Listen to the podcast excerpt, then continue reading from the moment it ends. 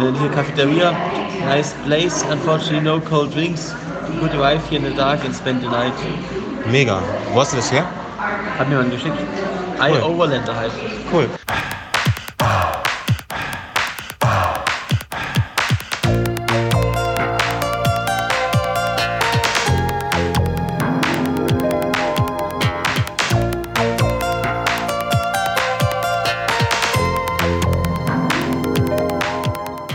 Wir sind hier gerade am Flughafen und warten noch.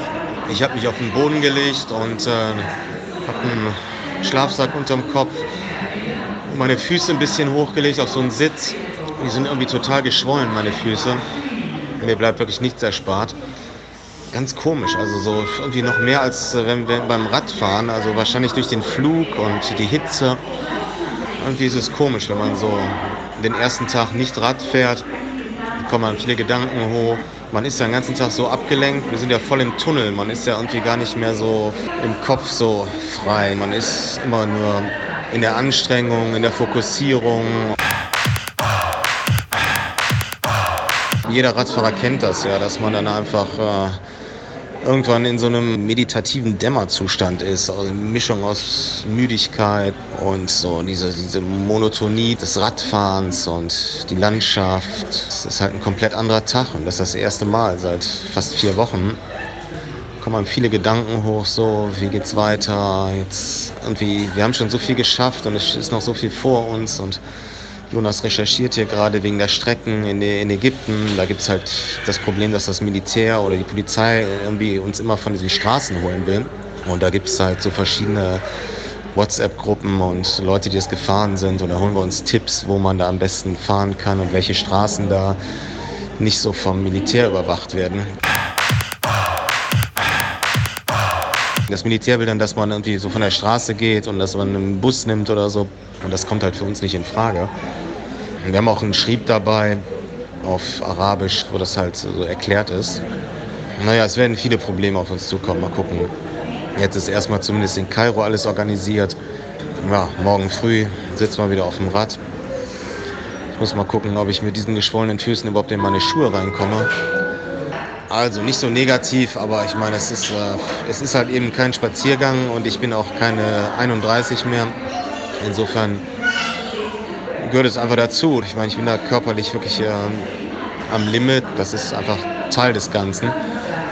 Ich meine, ein, ein Profi-Radsportler bei der Tour de France, der wird nach jeder Etappe vom Physiotherapeuten behandelt.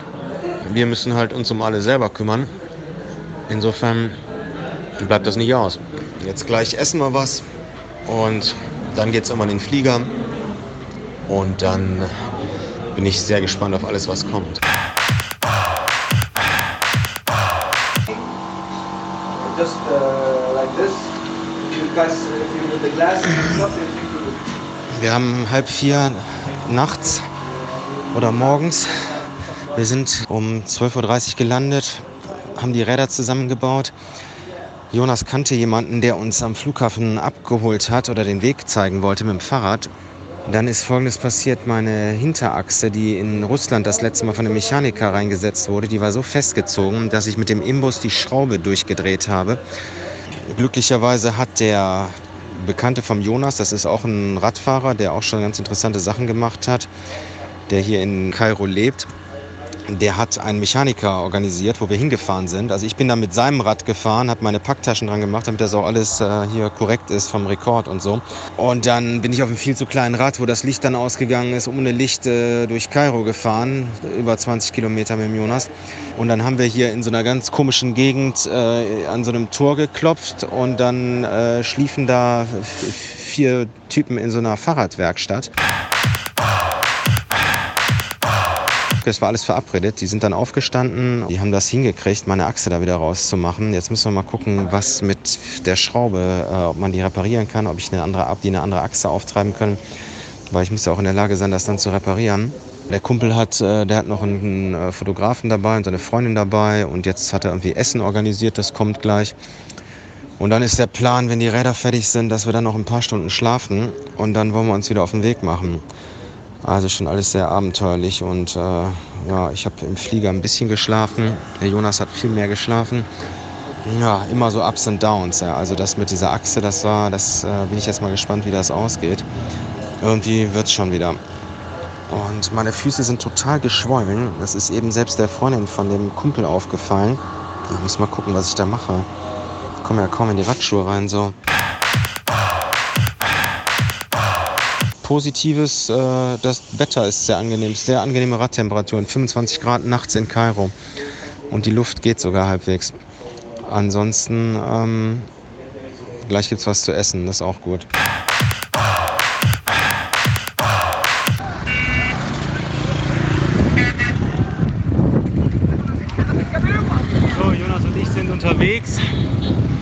Sind aus Kairo raus begleitet worden von dem äh, Helmi, dem Freund vom Jonas hier aus Ägypten. Wir fahren jetzt äh, nach Süden am Nil entlang durch so kleine Dörfer und es ist äh, irrsinnig. Also das ist Wahnsinn, was hier los ist. Die Hitze, da ist also jetzt gerade ist ein bisschen ruhiger. Wir sind vor einer Stunde durch ein Dorf gefahren. Da war ein Markt, da war ein Lärm. Das war unglaublich. Das habe ich noch nicht erlebt. Die Straßen sind ja, hier ist immer was los.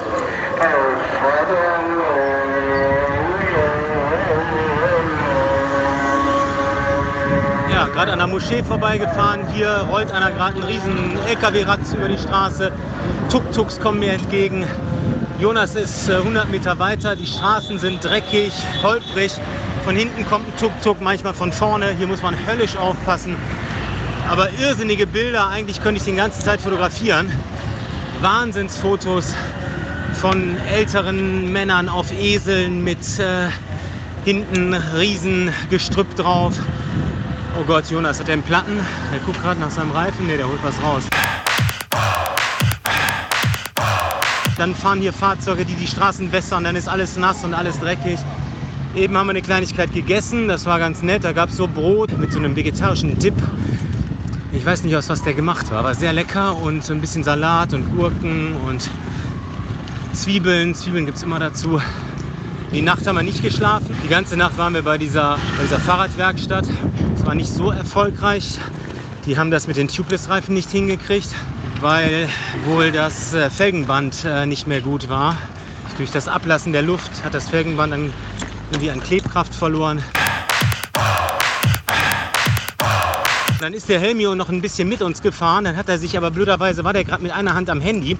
Und hier sind solche Bumper manchmal, die wirklich nicht nur ein Bumper sind, sondern danach auch noch in so, eine, in so ein tiefes Tal rein. Und er ist dann kurz mit einer Hand gefahren, über den Bumper gefahren und ist volle Kanne hingeflogen.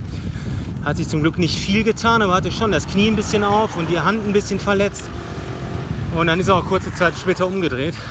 Und jetzt fahren wir hier wirklich ein ganz großes Abenteuer. Also das werden immer kleinere Dörfer. Es wird schwer sein, was zum Schlafen zu finden.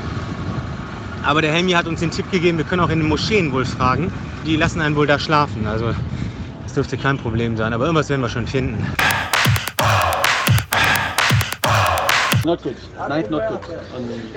Ähm, es gibt hier immer so Polizeisperren und wir sind jetzt an der Polizeisperre rausgewunken worden. Und die haben unsere Pässe kontrolliert und jetzt wollen die uns wohl eine Eskorte geben. Die wollen uns wohl nicht so weiterfahren lassen.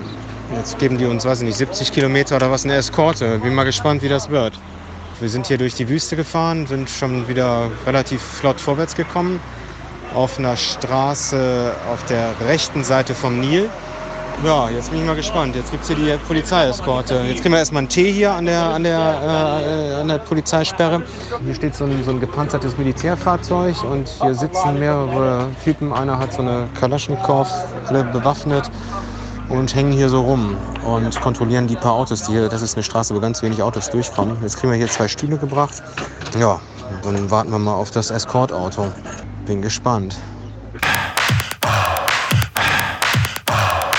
Habe ja die, äh, die Achse, hintere Achse von meinem Rad ist ja äh, der Imbus zerstört worden.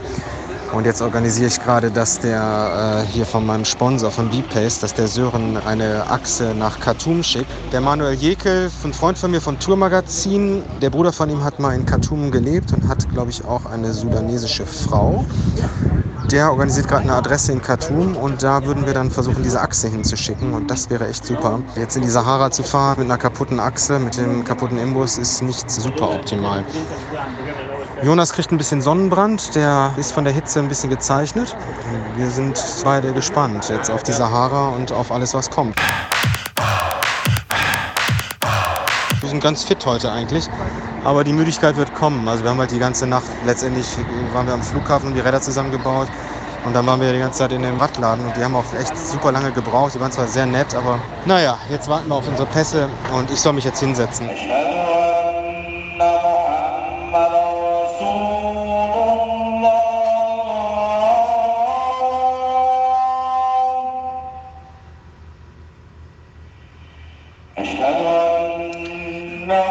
Jonas und ich sind gerade in einem Restaurant und die zwei, Polizei, zwei Polizeiautos hatten uns begleitet die ganze Zeit hierhin.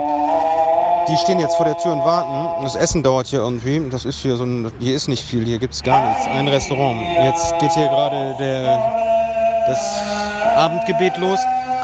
Es ist noch ein Kilometer bis zur nächsten Polizeistation. Und wir wollen da noch gucken, dass wir da irgendwie durchkommen und dann da irgendwo schlafen, damit die uns nicht morgen früh um fünf da nicht durchlassen. Also ist alles Orga und schwierig. Aber ja, wir geben unser Bestes. Aber heute haben wir zum Beispiel keinen guten Schnitt gemacht, weil wir da so aufgehalten wurden. Und weil wir die letzte Nacht nicht geschlafen haben, sind wir jetzt auch echt schlapp gerade. Und wie machen wir es jetzt? Im Basar.